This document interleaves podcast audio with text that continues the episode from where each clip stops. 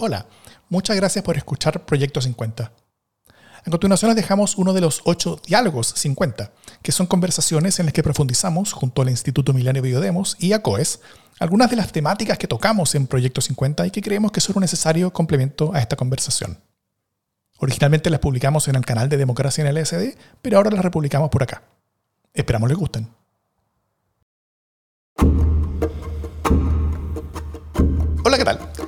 Nombre es Davor Mimisa y este es el quinto Diálogo 50, uno de los programas complementarios del Proyecto 50 que hacemos en Democracia en el LSD, junto con el Instituto Milenio Biodemos, el Centro de Estudios de Conflicto y Cohesión Social, COES, la Radio Universidad de Chile y Factor Crítico. Em, en estos programas vamos a intentar explorar un poco más en las materias que eludimos en Proyecto 50 para tener mejores reflexiones en torno a los 50 años del golpe y también para intencionar algunas de las discusiones que creemos son claves en esta, en esta materia. Entonces, hoy vamos a conversar sobre memoria sobre archivos, sobre democracia eh, y cómo se relacionan todas estas cosas. Intentando entender la importancia de la memoria sobre la, experiencia de nuestro país desde la dictadura hasta hoy y sobre lo que nuestro país ha aportado también al mundo en general en esta materia. Eh, y para esto nos acompañan dos académicas. Eh, tenemos a Oriana Bernasconi. Ella es doctora en sociología de la London, School of Economics. Ella es máster en estudios culturales en Birmingham y socióloga de la Pontificia Universidad Católica de Chile. Oriana es directora del doctorado de Sociología de la Universidad eh, Alberto Hurtado es, y es investigadora del Instituto Milenio para la Investigación en Violencia y Democracia, Biodemos. Un gusto tenerte con nosotros, Oriana. Muchas gracias, igualmente. Y también tenemos a Daniela Jara. Ella es eh, doctora en Sociología de Goldsmiths College University of London, egresada de Magíster de Filosofía de la Universidad de Chile y diplomada en Ciencias de Religiones de las Religiones en el Centro de Estudios Judaicos de la Universidad de Chile. Ella es académica y directora de la Escuela de Sociología de la Facultad de Ciencias Sociales de la Universidad de Valparaíso y es investigadora adjunta de la línea de conflicto político y social de COES. Gracias por estar acá, Daniela. Gracias, Davor, por la invitación. Súper. Eh, bueno, Daniela, me gustaría partir contigo con una pregunta que puede ser básica, pero también puede ser útil para quienes nos escuchan, eh, para eh, ir adentrándonos mejor en este tema. ¿Qué entendemos por memoria? y, cuál es la diferencia con una crónica de hechos o, con la historia más en general?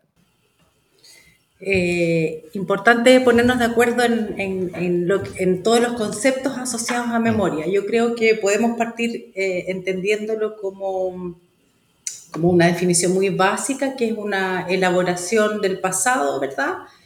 Eh, una manera de narrar, de dar una, una interpretación a los acontecimientos. Eh, y la, la, diferencia que tiene eh, con la historia es que siempre está mediada por una interpretación personal, ¿verdad? Tiene menos de trabajo de, de una búsqueda de objetividad o de o de, de imparcialidad, ¿verdad? Y siempre el ejercicio de la recolección o de la experiencia personal eh, es fundamental en esa construcción de memoria. Por eso siempre se vincula con la idea de testimonio, ¿verdad? De memoria. Y esa es una definición para partir, pero en el campo de memoria eh, hay muchos conceptos auxiliares, o sea, que están, que están cerca y que son parte del campo. La memoria colectiva, mm. ¿verdad? Cuando hablamos de cómo recuerdan las sociedades, eh, la memoria histórica, que es una memoria en relación a hechos históricos significativos, que sería un concepto interesante para pensar en la memoria del, golpe militar, eh, las memorias familiares, las memorias comunicativas, que son memorias que se transmiten eh, presencialmente, memorias culturales que están mediadas por dispositivos o artefactos culturales, etc. Entonces hay como varios conceptos, pero creo que lo que comenté para partir nos sirve para iniciar una conversación. Súper. Y siguiendo contigo, Daniela, eh, ¿por qué tú dirías que la memoria es fundamental en una sociedad democrática? Eh, ¿cómo, ¿cómo, dialoga esta construcción y mantención de memoria con el fortalecimiento constante que necesita una democracia para mantenerse viva y robusta? Eh, por ejemplo, el caso chileno, que, que, tiene una historia al respecto, ¿no? Sí. ahí también yo creo que es interesante hacer distinciones, como, o sea, en rigor, la experiencia humana eh, requiere en su articulación una memoria, ¿verdad? O sea, siempre estamos, las identidades se construyen a partir de memoria y por lo tanto las vidas en común siempre implican una construcción de una memoria grupal, ¿verdad? Toda forma de identidad eh, requiere una memoria en común que es eh, la historia que nos lleva a ser nosotros, ¿verdad? Entonces decimos, es como un acto social y cultural inicial básico de, toda forma de vida conjunta. entonces, la pregunta que tú me haces es, muy interesante porque hay que, hay que generar distinciones. Si lo pensamos como en términos objetivos, no siempre memoria y democracia son lo mismo. ¿verdad? Pueden haber memorias que no sean democráticas, pueden ser memorias que sean para la democracia. Eh, eh, por lo tanto, no hay una relación exactamente lineal y quiero decir con eso que, por ejemplo, formas de imperialismo, formas de fascismo también tienen una memoria. Por eso es importante, no toda forma de memoria nos va a llevar siempre a una democracia. Eh, ahí, por ejemplo, yo que soy una admiradora del trabajo de Elizabeth Lira, ella tiene un texto muy interesante que nos habla de las memorias guetificadas de que hay memorias que son muy particulares o, que refieren solo eh, eh, a grupos particulares y que impiden construir nociones más amplias eh, de memorias comunes, ¿verdad? Por lo tanto, ahí hay una relación interesante entre memoria, colectividad, cohesión social. pero, pero cuando hablamos de memoria en el contexto de justicia transicional y derechos humanos, hablamos de otra cosa y por eso es importante siempre contextualizar el uso que hacemos de los conceptos. Cuando hablamos de memoria en sociedades post-conflictos, ya hablamos de un tipo de memoria, que es una memoria que busca reconocer experiencias de violencia, vulneración, eh, de trauma eh, social, ¿verdad? Eh, en general, cometida por, en el caso de, de, Chile, por ejemplo, por agentes del Estado, en otros casos por actores de la sociedad que entran en conflicto, como Colombia, ¿verdad? y lo que queremos decir cuando usamos esos conceptos en el campo de derechos humanos es que buscamos formas de reconocimiento de experiencias de dolor que han sido silenciadas eh, y que por lo tanto hablamos de una memoria para la democracia y la justicia. Entonces, ese es el concepto que eh, articulamos en el, en el horizonte de significados de la justicia transicional. Perfecto. Oriana, no sé si quieres también sumarte en esto. Sí, yo diría, bueno, nosotras como sociólogas eh, quizás tenemos como esa, ese énfasis que la, en el caso nuestro eh, hay un, trabajo de memoria central que tiene que ver con no solo conocer ese pasado, sino reconocerse, ¿no? hacerlo propio, hacerlo común. Eh, y solo cuando eso sucede, esta capacidad que tiene la memoria eh, de, fortalecer la cohesión social opera. ¿no? Eh, si no, lo que predomina es una sociedad disgregada, dividida, eh, anómica a veces, y eso por supuesto es una amenaza a la democracia, a sus instituciones y a la, práctica cotidiana de la, democracia. La otra, el otro tema bastante central, diría yo, en el caso de la memoria eh, de la violación a los derechos humanos, es que eh, es un recurso que tenemos para restituir la dignidad humana. ¿sí? Entonces es un recurso eh, ético, ¿sí? Eh, que la ejecución, la tortura, los abortos de mujeres producto de las condiciones de tensión, que la violencia político-sexual, el secuestro de niños en centros clandestinos, eh, los allanamientos masivos en las poblaciones, en fin, que todo eso, eh, la, propia, la propia división de la sociedad entre víctimas y victimarios, es un asunto que la sociedad chilena puede volver a ubicar en el espacio de lo intolerable. Entonces, en ese sentido, la memoria es importante porque permite restituir eh, lo que algunos llaman un equilibrio ético entre los miembros de una sociedad. también tiene esa, esa dimensión en el campo de la ética y que por lo tanto es un antídoto a eh, el relativismo valórico. ¿sí? Em, y eso, por supuesto, es súper importante eh, porque si nosotros ubicamos todas estas prácticas en el campo de lo intolerable, entonces cerramos la puerta a la, repetición. En cambio, eh, si empezamos a decir que, bueno, que como moneda cambio de otra cosa o, eh, qué sé yo, para... para mm, para eh, garantizar, eh, o para algunos, ¿no? Eh, si afecta a algunos y no a todos, en fin, si empezamos a, abrir esa puerta, bueno, entonces el, espacio para, que esto vuelva a suceder es mayor. Súper. siguiendo contigo, Oriana, y para terminar, tal vez establecer esta línea de base para la conversación, em, ¿Qué tecnologías o técnicas han, existido, existen eh, y se utilizan hoy para el registro y denuncia de la violencia de Estado, por ejemplo?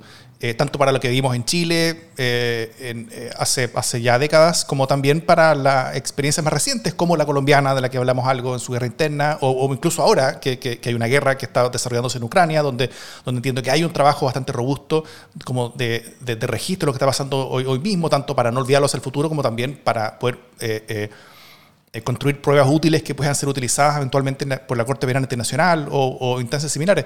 Eh, por ejemplo, ¿cuáles son las metodologías de las que hablamos acá? ¿Qué, desafíos y limitaciones tienen? ¿Cómo se transmiten después estos contenidos, testimonios y archivos? Ya, eso es una mega pregunta.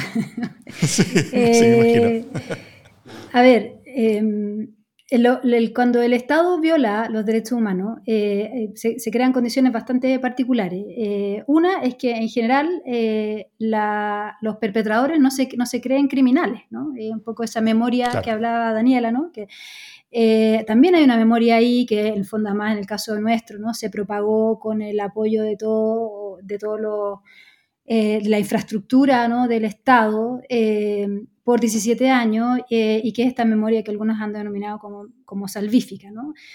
entonces, tenemos ese, ese, ese, ese, ese obstáculo ¿no? para poder documentar, ¿no? porque en el fondo aquellos que cometen estos crímenes no se consideran eh, culpables o criminales.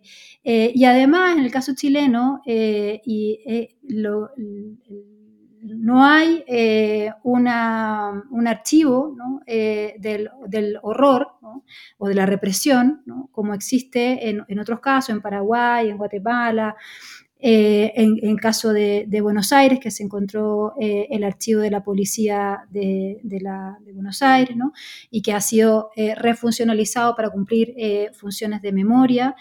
En el caso chileno, el 17 de enero del año 89, o sea, menos de dos meses de dejar el gobierno, Pinochet hizo un decreto que eximió al Ministerio de Defensa Nacional, las Fuerzas Armadas y de Orden y Seguridad Pública de cumplir con un decreto, el, 5200, que, es de, que desde el año 1929 obligaba a todos los organismos, obliga a todos los organismos públicos a entregar al Archivo Nacional una copia de sus archivos cada cinco años. ¿sí?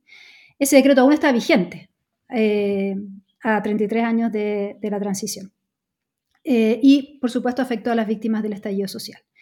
Eh, entonces no tenemos un archivo, ¿no? porque la, violación sistemática de los derechos humanos, como sucedió en Chile en más de 1.100, eh, centros de detención a lo largo del país, eh, fue planificada. Hay toda una, hay toda una burocracia ¿no? Que, y, una, organización detrás que permitió que eso pasara. Entonces, por supuesto que tiene que haber registro, además las Fuerzas Armadas y de Orden se caracterizan por documentar todo. Entonces, no, tampoco tenemos esa, documentación. Y eh, lo excepcional en el caso chileno es que eh, a 20 días del golpe de Estado, las distintas confesiones religiosas se reúnen para asistir a aquellos que están siendo reprimidos eh, y crean el, Comité de Cooperación para la Paz, que luego transita a la Vicaría de la Solidaridad eh, y otros organismos ¿no? que surgieron, eh, hay también un comité para los refugiados y después se crearon otros organismos eh, de derechos humanos a través de los años que entre todos ¿no? fueron asistiendo a las víctimas, restituyendo el, derecho a la defensa jurídica y también permitiendo y potenciando la asociación entre, entre familiares de las víctimas. Eh, y ese, ese proceso, que fue un proceso muy corajudo. Eh, muy, muy, muy solidario, de resistencia pacífica a la dictadura, eh, quedó documentado. Y lo que tenemos como archivo de derechos humanos son esa, esas colecciones de documentos que dan cuenta de todos los intentos, por ejemplo, de hacer uso de la ley para denunciar los, los crímenes de la dictadura. Pero también es un archivo, son archivos que dan cuenta de, eh, la capacidad de la, de ciertos actores ¿no? de la sociedad de, de conmiserarse ¿no? de, por, el, por, el, daño ajeno ¿no? y eh, con mucho riesgo a su propia vida. ¿no? Eh, dar esta, esta asistencia ¿no? y en fondo este tercer actor que llamamos nosotros que, que media un poco la relación entre víctima y perpetrador eh, y que documenta todos esos hechos para que no pasen impures. ¿no? Y lo que ha pasado en el caso chileno es que esos archivos han sido centrales eh, para las comisiones de verdad, eh, la, primera comisión, la de, prisión política y tortura, eh, el 80% de los casos que son calificados en esa comisión provienen de los archivos de la Vicaría de la Solería, la Vicaría, de hecho, cierra el año 92, justamente para apoyar el proceso de esa comisión. Esa comisión se demoró solo nueve meses en constituirse, investigar, calificar y producir el informe con recomendaciones de política. Y eso, en gran medida, se debe a que había todo este acervo documental eh, en, estos, en estos organismos de derechos humanos. De hecho, el propio formulario, y ahí están las tecnologías, el propio formulario eh, que se usó en esa comisión y que se usó después de nuevo en la Comisión de Prisión Política y Tortura, eh, sigue la misma estructura narrativa que tenían los formularios que usaban en la vicaría eh, y de hecho pregunta ¿no? si esos documentos, o sea, si hubo carpetas, hubo, hay antecedentes de esos casos en la vicaría y que por favor los adicionen a la carpeta de presentación del caso para calificación por parte del Estado. Entonces, tenemos ese, ese gran recorrido, de, pero por supuesto los organismos de, derechos humanos cuando se constituyeron no tenían idea de cómo documentar. El campo internacional de los derechos humanos todavía eh, no estaba... Eh, no, realizaba este tipo de, labor que, son más activas ¿no? y no reactivas. ¿no? Eh, lo, que, lo que hicieron los organismos de derechos humanos, tanto en lo que tiene que ver con documentar el terrorismo de Estado, eh, pero también de investigar todo aquello que no se sabía, porque eran prácticas clandestinas, ¿no? Eh, fue eh, parte o alimentó una, una, política que luego se internacionalizó, internacionalizó y que en el fondo va, va, va a incluir eh, esta labor de registro y denuncia sistemática de la violación de derechos humanos en, aquello, en otras sociedades, digamos, en el mundo. Entonces hay ahí una influencia, digamos, del caso chileno eh, en, eh, en, el, en, el, escenario internacional. La primera visita in loco de un organismo internacional fue a, Chile, digamos, al Estadio Nacional. Entonces hay ahí también una, una un aporte, digamos, de, nuestro caso doméstico al campo internacional de gestión de estas grandes catástrofes. Eso, eso para decir algo corto. Entonces, cómo se registra es muy importante. Todo eso, las tecnologías son eso, son esos artefactos documentales que usamos para, inscribir un relato oral en esto, en, en un papel, ¿no? Eh, y esa inscripción en un papel permite que ese relato eh, tenga una sobrevida, ¿no? que exceda digamos, a, esa, a, ese momento en que esa, esa historia, ese, testimonio fue dicho. Eh, y eso ha sido central, o sea, hubo muchos testimonios, por ejemplo, de, de, prisioneros que salían de los centros de detención e iban a la vicaría a declarar como testigos de las detenciones de otras personas. Y esos testimonios que se fueron acumulando a lo largo de los años eh, han sido centrales para que luego eh, en los juicios por crímenes de lesa humanidad eh, los jueces puedan dictar sentencias condenatorias. Entonces ese es otro campo donde estos archivos son usados. Es hoy el archivo judicial, perdón, el Poder Judicial es hoy el principal usuario de los archivos de derechos humanos como el de la Vicaría o el del Museo de la Memoria. Perfecto. Em, gracias, gracias por ese me, imagino muy su menos resumen de lo que es como buena parte de tu investigación, ¿no?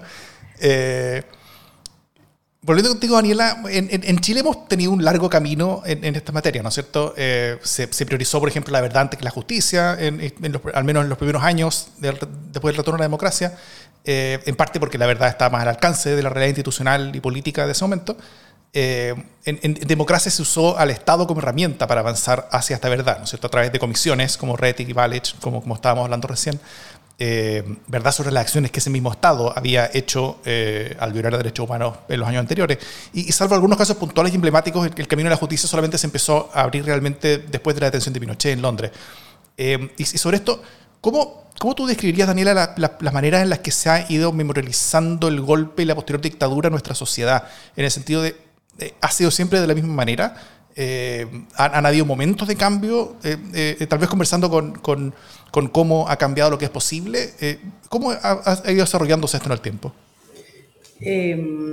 ha sido interesante porque nos muestra la dimensión construida y contingente de la memoria eh, así como Oriana nos cuenta de, un tipo de soporte que son los archivos, ¿verdad? Fundamentales para conocer estas experiencias eh, de vulneración de derechos. Eh, también vemos que, mm, que, la memoria se transmite por una serie de medios, ¿verdad? O sea, es como la memoria es, es mediada por definición, por lo tanto tiene distintos soportes, o sea, tiene archivos, que es un tipo de memoria, eh, que tuvo un, rendimiento y un uso muy importante, pero también eh, vemos que durante todo su, eh, como lo que sigue al golpe y que podríamos decir nuestra historia de memorialización de esta historia, de este pasado de, de, violencia de Estado, de esta ruptura en el tejido social, es, podemos ver distintas etapas de, cómo se han ido eh, jerarquizando esos recuerdos, quiénes se han recordado y a través de qué medio. Entonces, em, yo creo que eh, hay, hay, algunas, o sea, que, es muy importante ver eso, cómo hemos ido cambiando nuestra forma de, de recordar, ¿verdad? Eh, y que eso también tiene mucho que ver con las generaciones que van recordando y, y por lo tanto, cuáles son las memorias que podríamos llamar dominantes en algún minuto o, o más visibles eh, y cómo van quedando algunas memorias por decir, ¿verdad? Que son de alguna manera como la deuda que recogen otros actores. Entonces, como para ser como muy concreta, eh, podríamos decir que, que, que, la, que la memoria de la violencia de Estado es, la memoria, es una memoria que es... Eh, testificada, contenida en estos archivos que, de los que estábamos hablando recién, eh, y que es la memoria inicial de las víctimas, ¿verdad? Que es con la memoria que es como la gran deuda que, se instala, eh, que se posiciona eh, en, la, en, la, esfera de lo común, con todas las tensiones que trae en, en, los inicios de la democracia. y esa memoria en el tiempo, esa, esa, manera de recordar la sociedad chilena, esta, esta memoria ha ido cambiando, como dijimos, y vemos distintas eh, fases a lo largo eh, del tiempo, ¿verdad? Entonces vemos que hay una primera oleada que es la memoria de las víctimas, ¿verdad? Eh, que tiene algunas preguntas, por ejemplo, las primeras décadas donde pasa a ser un, problema social el cómo, cómo vamos a vivir, cómo vamos a encontrarnos con los perpetradores, qué tipo de justicia vamos a tener, cómo, qué, tipo de vida en común, qué tipo de pacto social vamos a sostener. Eso yo diría que hay una, una, primera etapa donde hay, temas centrales, como primero eh, la, los, los, relatos de los testimonios de primera persona y el problema de, eh, de los protagonistas, ¿verdad? Cómo la sociedad chilena va a resolver una, una memoria de primera generación. Y luego em, vemos eh, cuando se cumplen 30 años del golpe, hay un, hay hay un cambio em, yo creo que hay una, una manera mucho más... Eh, eh, eh, el, tema, el problema de la memoria se instala, de hecho, si, revisamos algunos textos de, de, historiadores de la memoria, algunos dicen se espectaculariza de alguna manera, en el sentido que pasa a ser un problema social, o sea, de alguna manera deja de ser un problema marginal o un problema solo de las víctimas y comienza a ser tematizado socialmente y por ahí, por el, por, eh, en, en, en, el aniversario de los 40 años, vemos eh, un, un, proceso muy interesante que es como la llegada de las memorias de segunda generación y que ahí hay un cambio eh, importante en cómo se construye esta memoria social, ¿verdad? cómo, se, cómo se transmite a las nuevas generaciones. Empezamos a ver un montón de documentales, de testimonios de lo que significa vivir en dictadura Eh, y ahí cambian de alguna manera la estructura y el tipo de problemas que se visualiza. O sea, ya se amplía la noción de víctima de, de alguna manera, ya no es solamente la experiencia en el cuerpo la experiencia en primera persona, sino que también empezamos a pensar de qué significa una cultura, una experiencia de crecer en el autoritarismo, qué significa el cambio generacional en las culturas políticas también. Y lo que pienso que es interesante es cómo observamos en estos 50 años que también hay un registro, eh, entra la tercera generación a recordar y eso genera también que cambiemos nuestros relatos sociales sobre la memoria, qué significa los 50 años. Y hoy día, si vemos eh, y analizamos y escuchamos, por ejemplo, cómo están, no sé, las memorias oficiales, cómo se construyen, eh, hablamos cada vez más de una memoria para la democracia y para el futuro. Y ahí yo creo que entendemos muy bien cómo hay una necesidad de que esta memoria de una historia violenta, de una memoria de, ruptura de la democracia, sea significativa también para las nuevas generaciones. O sea, estamos viendo la tercera generación, si, lo vemos por corte, eh, que debe hacerse cargo de este pasado traumático y elaborarlo eh, para el futuro, ¿verdad? Y ahí sería una memoria para la democracia eh, y que por lo tanto lo, podemos ver en cómo estamos memorializando, cómo eh, en nuestra memoria colectiva eh, esta historia de hace 50 años. Perfecto. Con respecto a lo que tú recién te estás contando, porque muchas veces la manera en la que se transmite esta memoria es a través del testimonio, ¿no es cierto? El testimonio personal de la persona que vivió estos hechos y que los cuenta, los transmite, y esa persona, al ser personalmente testigo de todo esto, tiene un peso moral importante en la historia, ¿no es cierto?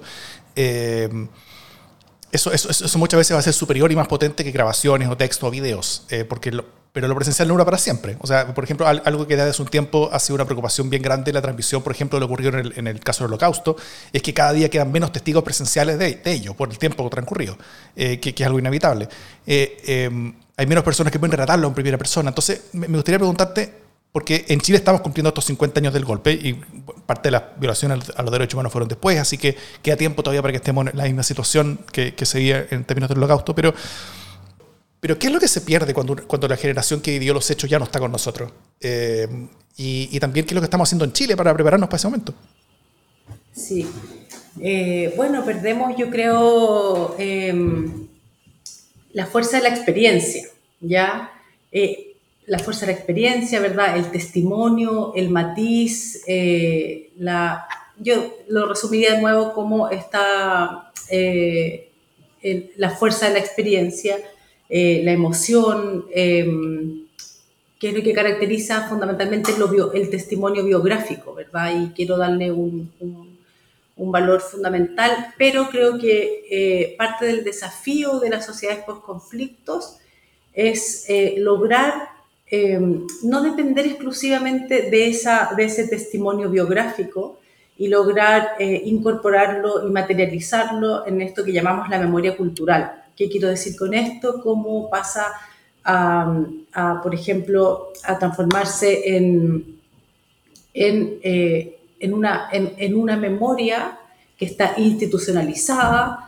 Eh, pensamos, por ejemplo, en los museos del Nunca Más, que son un tipo de instituciones que surge a partir de la experiencia del holocausto y también de una serie de reflexiones eh, que, que, que, dan cuenta de, em, de los debates éticos que surgen eh, del abuso del testimonio, ¿ya? y eso es como bien, bien delicado, o sea, como cómo dejamos de alguna manera descansar, entre comillas, a las víctimas, cómo logramos proteger estas experiencias, transformarlas en archivo y que no dependan del traspaso comunicativo eh, de persona a persona, sino que descansen en soportes tecnológicos, ¿verdad?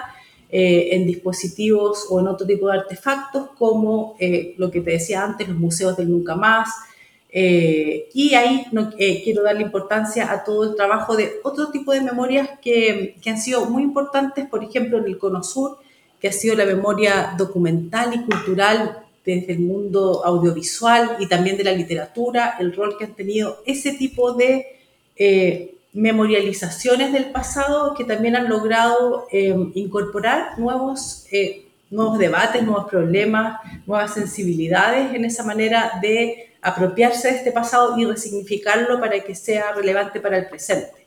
y a eso me refería yo cuando te, te comentaba estas oleadas de nuevas memorias que se integran, memorias de segunda generación, memorias de mujeres, memoria hoy día de tercera generación, hoy día vemos también una oleada de memorias de hijos eh, de perpetradores, ¿verdad? Que van complejizando eh, este, este trabajo de producción social y cultural eh, de una memoria para la democracia. Perfecto. Volviendo contigo, Oriana, tú, tú, antes hablabas algo, algo de esto, pero mm. esta, esta generación de contenido y producción en esto Chile no está aislado en el mundo, ¿no es cierto? Chile ha sido eh, un, caso importante que, ha sido parte de la historia del, desarrollo de estas materias a nivel mundial. Eh, ¿Cuáles dirías tú que son los principales aportes que ha hecho Chile al, mundo eh, en materia de memoria? En, términos de la, presentación de archivos, en términos de, la utilización de ese archivo por, por, por motivos judiciales. ¿Qué es lo que el mundo ha aprendido de Chile y tal vez qué es lo que Chile está aprendiendo el mundo hoy día? A ver, igual una pregunta eh, súper grande. Eh, lo, que, lo que pasó en Chile fue, eh, anticipó un poco en lo que te decía en la respuesta anterior, una, una, forma de trabajo de los organismos internacionales y también de los organismos de la sociedad civil que han asistido eh, conflictos o más largos, ¿no? como el colombiano, que, tiene, tiene anterior, digamos, el inicio a, la dictadura nuestra, eh, pero se ha prolongado hasta el día de hoy. Entonces, eh, el, el, que haya sido un, un conflicto más temprano que, que otros fue ayudando a traspasar prácticas a, otras sociedades. La, agrupación, por ejemplo, de familiares de detenidos desaparecidos que, se forma a instancias de eh, las trabajadoras sociales de la Vicaría de la Solidaridad eh, en el año 74. Eh, se reúne en, la, Asociación Latinoamericana de Familiares y es una instancia que trabajó como ah, de manera mancomunada durante la dictadura, reuniendo a familiares, eh, la mayoría mujeres, eh, de detenidos desaparecidos en toda la región eh, y, que lo, y, que, y que en el fondo sigue, sigue operando en, esta, en este espacio transnacional hasta el día de hoy. Y, y, es una forma, ¿no? esa forma de organización como frente a la emergencia y, tan, y tan humana, ¿no? O sea, ¿quién no sale a buscar a su hijo? es algo que ha, se ha instaurado como una práctica, ¿no? Ahora en mm. México hay buscadores y buscadores, cientos de cientos de miles de buscadores eh, que buscan ellos mismos, ¿no? Eh, con su kit, eh, ahí de nuevo la tecnología, con su gorrito, con su palito, ¿no? Con su artefacto, su brújula, salen a, buscar huesos, ¿no? A desenterrar fosas. México es una gran fosa. Eh, entonces hay ahí una labor que es súper importante. Cuando hablábamos antes, la Daniela contaba cómo se han ido ampliando las memorias. También hay una memoria ahí eh, de, la resistencia, una memoria de la solidaridad, una memoria de la, del reunirse ante la aflicción y, y, no, y no dejarse eh, doblegar. Y yo creo que esa es una, de nuevo, una, una experiencia que, nos, que, nos, que, tiene mucho eh, que enseñarnos como, seres humanos.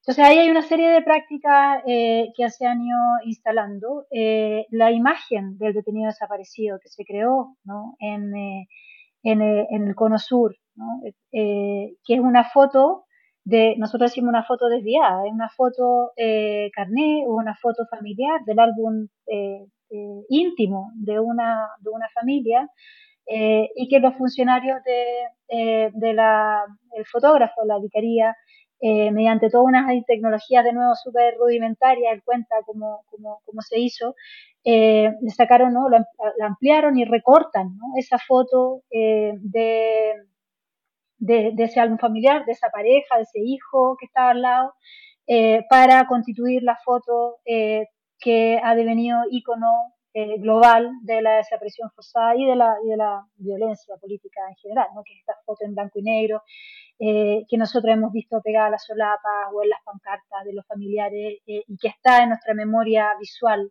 aún, ¿no? producto de la iteración, ¿no? de, que, de, de que es una fue una práctica tan, ya sido una práctica tan, tan lamentablemente repetitiva que, que, ya está en nuestra retina y que, y que bueno, ha, también viajado por el mundo y es la imagen con que reconocemos este tipo de, de, hechos atroces. eso, hoy día, por supuesto, las formas de documentación son por los avances tecnológicos eh, son, han cambiado, ¿no? La Vicaría hizo todo este trabajo, la Vicaría, el Comité PROPA, eh, el FASIC, el PIDE, eh, etcétera. Todo este trabajo con máquina de escribir, mimeógrafo, con un teléfono para toda la organización. hoy día las condiciones son distintas. probablemente muchos tenemos recuerdos de cómo se documentó, cómo la gente trató de documentar la, la violencia de Estado en el estallido social. Entonces hoy día está todo ese tema eh, del uso ¿no? de, registros digitales eh, y hay, hay, hay eh, varias organizaciones y especialistas que han tratado de ir em, ocupando esos registros que muchas veces no, no tienen, no tienen tiempo, ¿no? no se sabe cuándo se tomó ese registro o exactamente dónde se tomó, o es a partir de ese dato, si está el dato, ¿no? De cuándo se grabó ese video o cuál es la, el espacio de georreferencia de ese, de ese audio.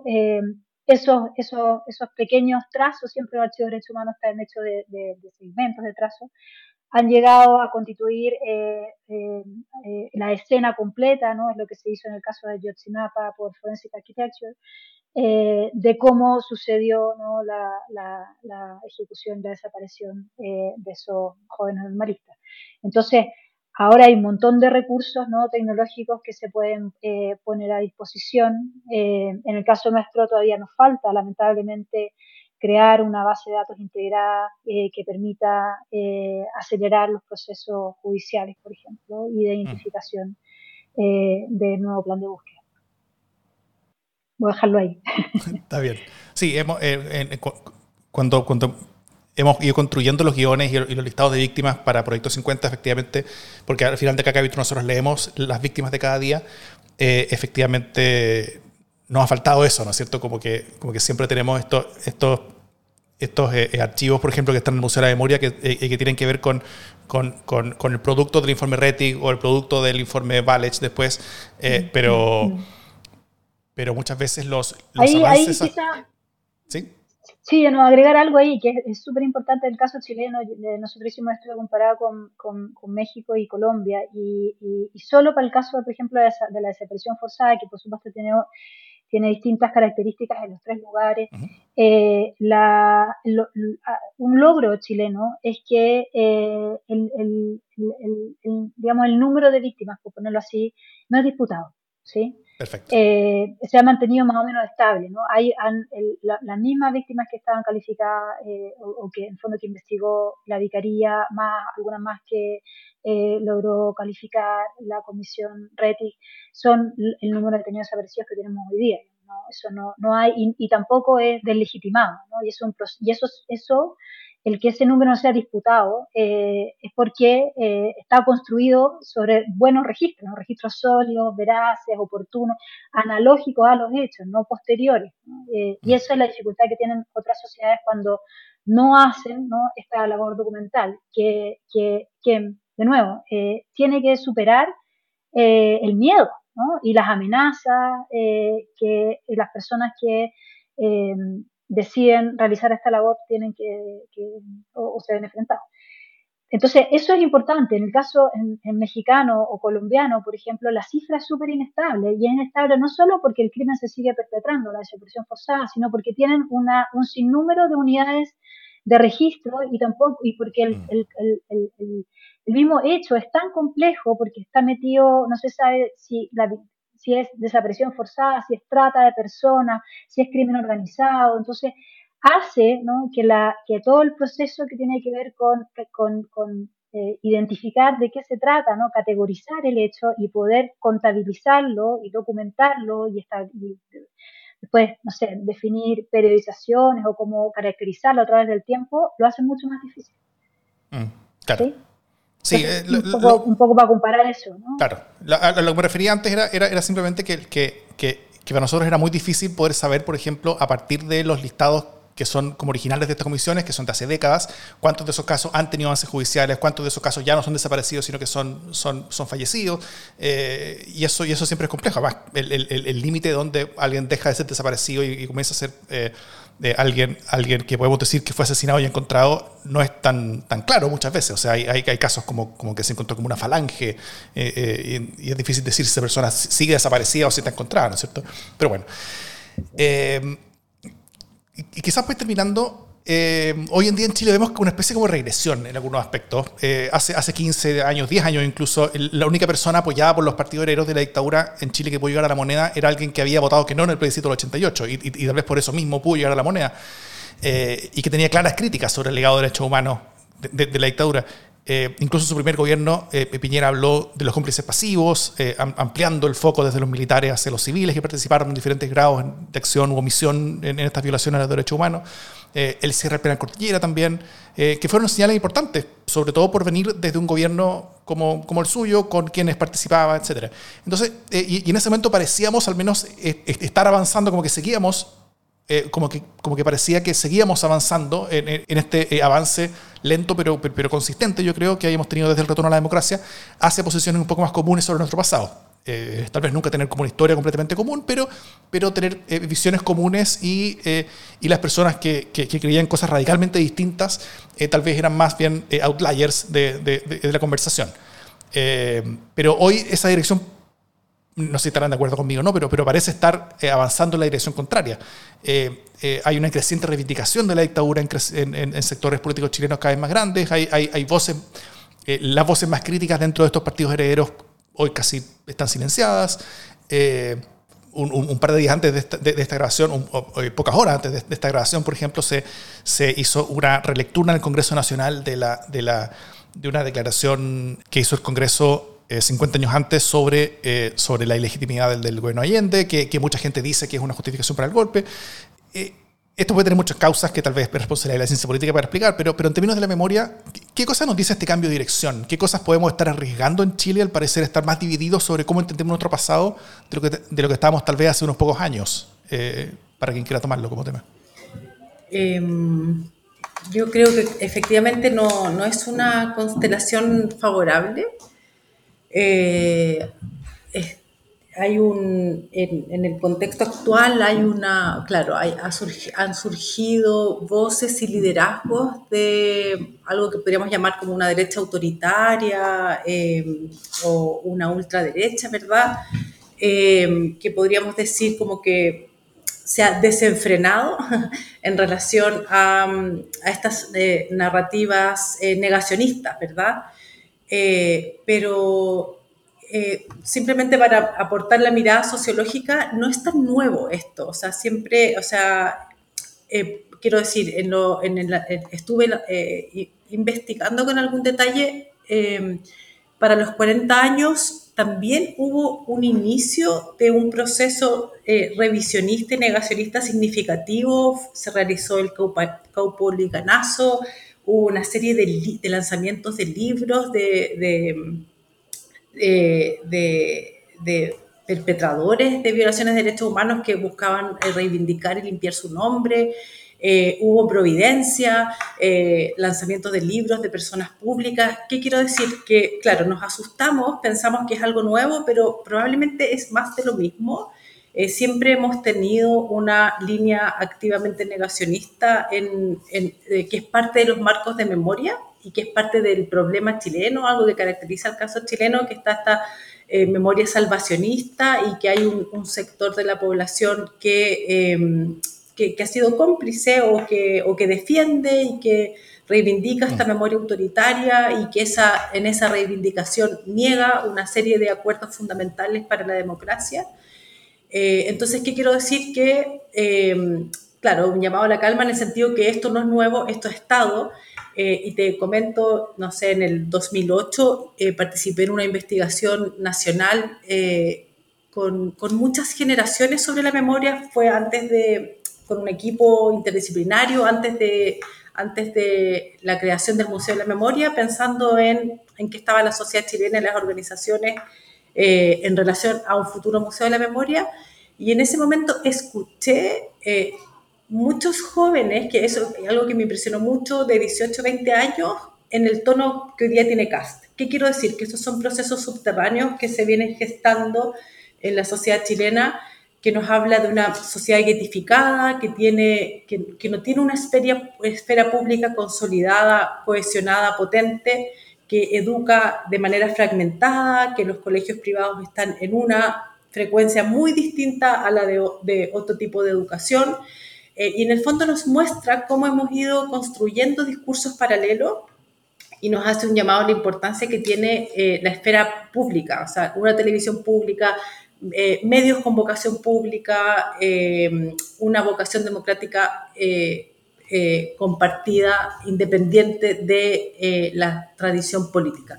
Y en ese sentido, felicitaciones por este programa. O sea, yo creo que son estas las conversaciones que requerimos socializar eh, también te comento que en, mis investigaciones eh, sobre actores de la memoria, eh, productores culturales, de personas que, independientes de sus historias familiares, han logrado abrazar, producir y, ser activistas de una memoria por la democracia. siempre, o sea, más que, bueno, la familia es, determinante, ¿verdad? Porque tiene que ver con, nuestras filiaciones heredadas, pero también han sido determinantes las instituciones intermedias tipo universidades, agentes socializadores, profesores, eh, y eso que nos muestra que también, o sea, que la memoria no es pura herencia, sino que también es, em, eh, sino que también podemos eh, fortalecerla, ¿verdad? Fortalecerla, producirla y ahí nos recuerda la responsabilidad que tenemos eh, en la mediación social, en la convivencia social, de eh, producir memorias para la democracia. Y ahí vuelvo a, cómo partí eh, en esta conversación, que no toda memoria es para la democracia. Y yo creo que ese es el desafío de los 50 años. Súper. Oriana. Sí, solo para complementar, estoy súper de acuerdo con, con Daniela. yo también creo que hay, hay de dulce y a gras eh, si, vemos en, los jóvenes, ¿no? O sea, hay, encuestas que dicen que eh, 50% más o menos de eh, los estudiantes tipo octavo básico justifican dictaduras en caso de obtener orden y seguridad o beneficios económicos, por ejemplo. Y eso, eso pasa en otros países de la región también. Eh, y eso también se suma a la, validación de la, de la violencia ¿no? como, como método de resolución de conflictos. Eh, y eso hace eh, no, no, preguntarnos, bueno, ¿qué pasa en la escuela? ¿no? Esa es una de las instituciones junto con, la familia de, socialización eh, primaria y también es uno de los espacios donde se podrían abordar los prejuicios ¿no? que, que heredados. Y, y, lo que nosotros hemos averiguado es que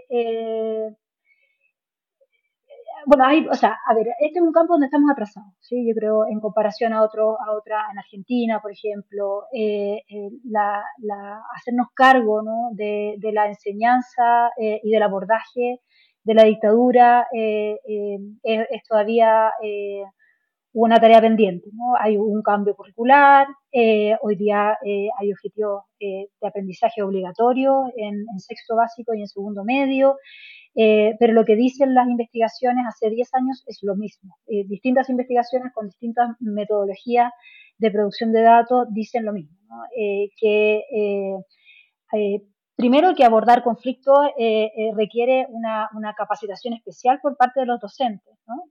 Segundo, que, todavía ¿no? hay, hay generaciones que se ven muy abrumadas ¿no? por la enseñanza de una de unos contenidos que también cruzan sus propias biografías, ¿no? Eh, personales, familiares.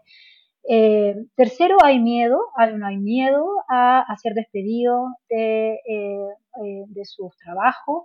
Eh, hay comunidades, no hay familias ¿no? alrededor de, que participan ¿no? de las comunidades escolares que ven esto con reticencia. El proyecto educativo, a veces los sostenedores de la escuela son obstaculizadores, entonces hay una serie de, obstáculos que dificultan el trabajo y, la, y el trabajo sobre este, este, esta, esta este gran eh, acontecimiento de nuestra historia contemporánea, pero también sobre los derechos humanos, que, deberían ser el gran pilar de, la formación de nuestros eh, niños, niñas en, en las escuelas. Sin embargo, eh, nosotros hicimos una encuesta que contestaron casi 800 profesores por todo el país, junto con el, con el colegio de profesores, y la mitad más o menos de los profesores usa, por ejemplo, archivos de derechos humanos en el aula. Y eso, eso es, muy interesante porque en el fondo ahí los estudiantes se enfrentan de primera mano con, con ese testimonio que hablaba Daniel al inicio, ¿no? con el documento, con el relato ¿no? eh, de quienes vivieron esa época. Y se puede generar ¿no? una, propia, una propia visión ¿no? una, y puede construir una propia voz con respecto a, a esos hechos. Eh, y se usan eh, desde eh, jardín de, de, infantes, digamos, hasta cuarto medio y por supuesto eh, ciencia social, historia, son, son las asignaturas en que más se usa, pero también se usa en matemática, en arte y para una, para una diversidad de, temas, ¿sí? Eh, por supuesto, la dictadura, la visión de derechos humanos, pero también pluralidad, democracia, convivencia. Entonces, ahí hay un área eh, donde todavía podemos crecer mucho, pero hay que hacer, y esto es mi otra mi otro punto, ¿no? Eh, eh, la política de la memoria, ¿no? necesitamos políticas estatales, los archivos que hablábamos antes son archivos privados, no son archivos del Estado, ¿no? Eh, ha costado mucho que el Estado financie ¿no? el sostenimiento y la difusión de esos archivos. Los profesores no pueden usar archivos si los archivos no están digitalizados y están centralizados en Santiago. ¿no? Nuestro estudio demuestra que en las zonas eh, frontera, digamos, mm, eh, es escasísimo el uso de archivos. Y es porque también tienen esa, ese componente de distancia geográfica que hace muy difícil poder trabajar con estos materiales.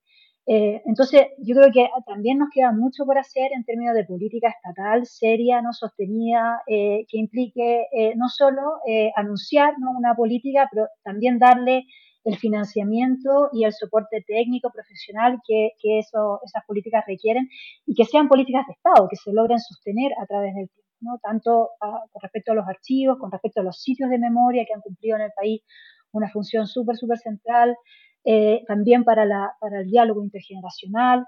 Eh, eh, y también para, para, el campo de la educación. Esas son áreas que, que, si, que si por ahí no pasa, el diálogo, la, conversación, la escucha, va a ser también muy difícil que, esa esfera pública, ese espacio público, lo que se dice ahí, lo que circula por ahí, no sea o sea finalmente una, un tipo de memoria que, que contribuya a fortalecer la democracia.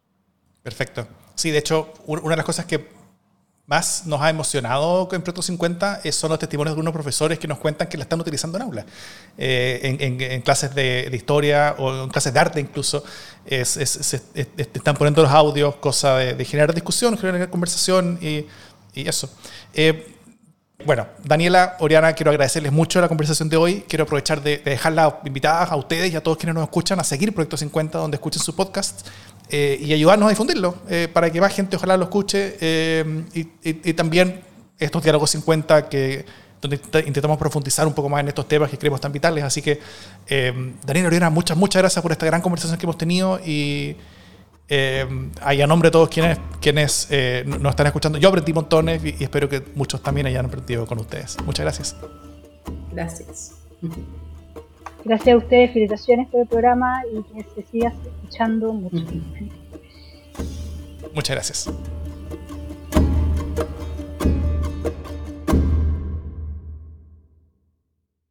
Proyecto 50 es una iniciativa de democracia en LSD, Radio Universidad de Chile, Instituto Milenio Biodemos, COES y Factor Crítico.